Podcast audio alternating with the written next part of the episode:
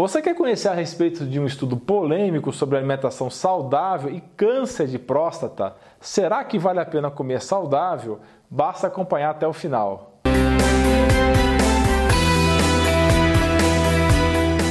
Pessoal, temos uma grande novidade: o podcast do Dr. Alan Dutra. São dois feeds, um com material editado ou inédito e outro que funciona como espelho em áudio do conteúdo do canal do YouTube.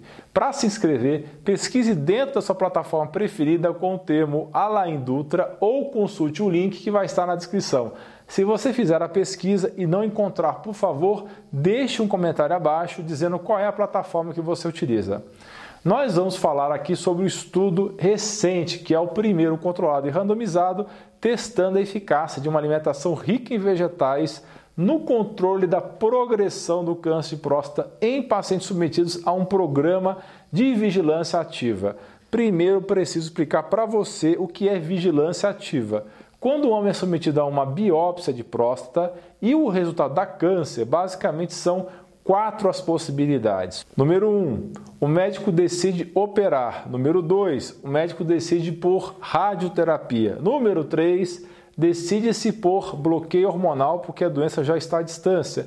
E número 4, a tal da vigilância ativa. Mas o que é essa tal de vigilância ativa? É quando o médico resolve só acompanhar o paciente sem operar ou fazer outro tipo de tratamento. Esse acompanhamento é feito através de exames de sangue repetidos, como o PSA, e às vezes se repete as biópsias em intervalos de meses ou anos. Essa conduta é tomada quando se decide que provavelmente o tipo de câncer que o paciente tem é de comportamento biológico não agressivo e que tem baixa probabilidade de evoluir mal.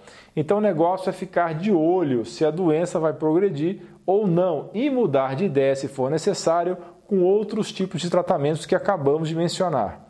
O estudo discutido aqui foi conduzido em 430 homens entre 50 e 80 anos de idade com doença localizada e acometendo menos de um lobo prostático, de 91 centros médicos dos Estados Unidos. Foi publicado na revista JAMA em janeiro de 2020.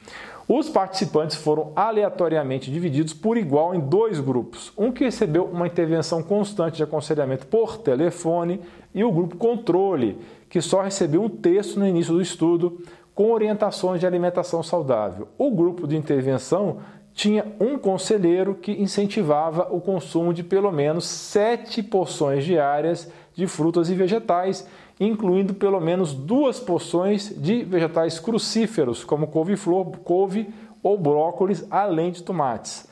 Aliás, não se esqueça de pesquisar dentro do YouTube com as palavras-chave Alain Dutra e os assuntos falados aqui, além de outros do seu interesse. Você vai encontrar muito material valioso para você e sua família entre os mais de 500 vídeos do canal. Mas qual foi a conclusão do estudo? Nas palavras dos autores, os resultados falharam em apoiar as afirmações das diretrizes clínicas e também da mídia popular que dizem que a dieta rica em vegetais enriquecidos com micronutrientes melhora os resultados específicos do câncer entre os sobreviventes de câncer de próstata.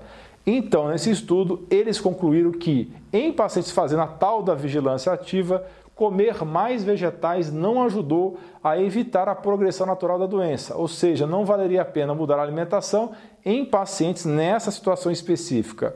O impacto da divulgação de um estudo desse na imprensa é enorme. Primeiro, que eles só divulgam normalmente o título bombástico ou as conclusões finais do artigo e não aprofundam em nada no conteúdo.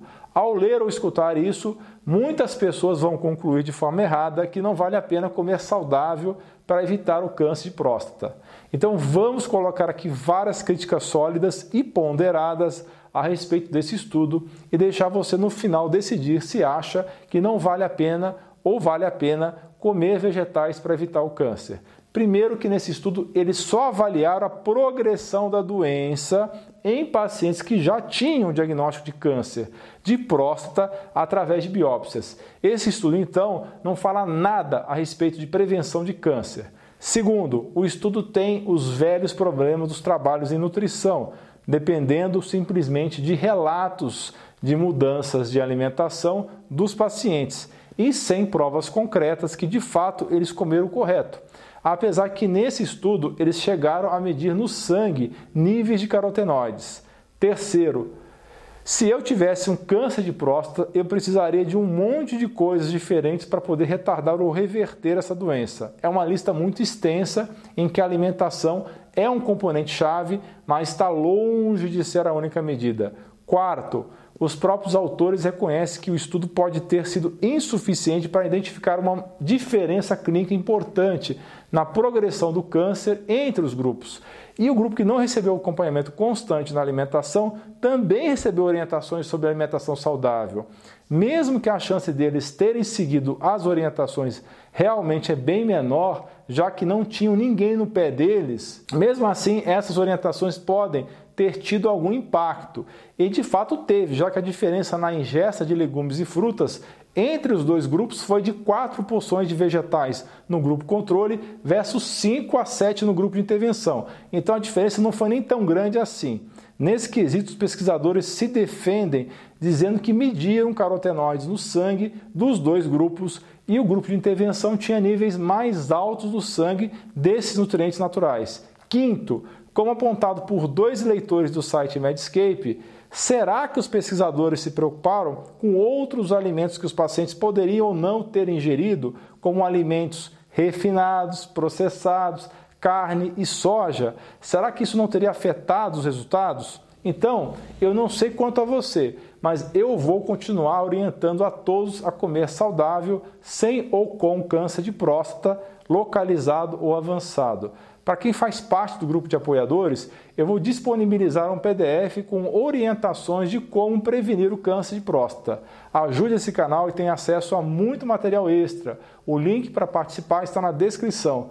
Muito obrigado por ter acompanhado esse vídeo até o fim. Por favor, compartilhe esse vídeo nos seus grupos de WhatsApp e de Facebook. Vamos espalhar a palavra. Deixe também o seu comentário abaixo e a sua sugestão de novos vídeos. Se você não quer perder mais conteúdo, assine a lista de e-mails, link na descrição. Não esqueça de dar uma conferida no meu novo podcast. Você é fera! Um grande abraço e um beijo no seu coração.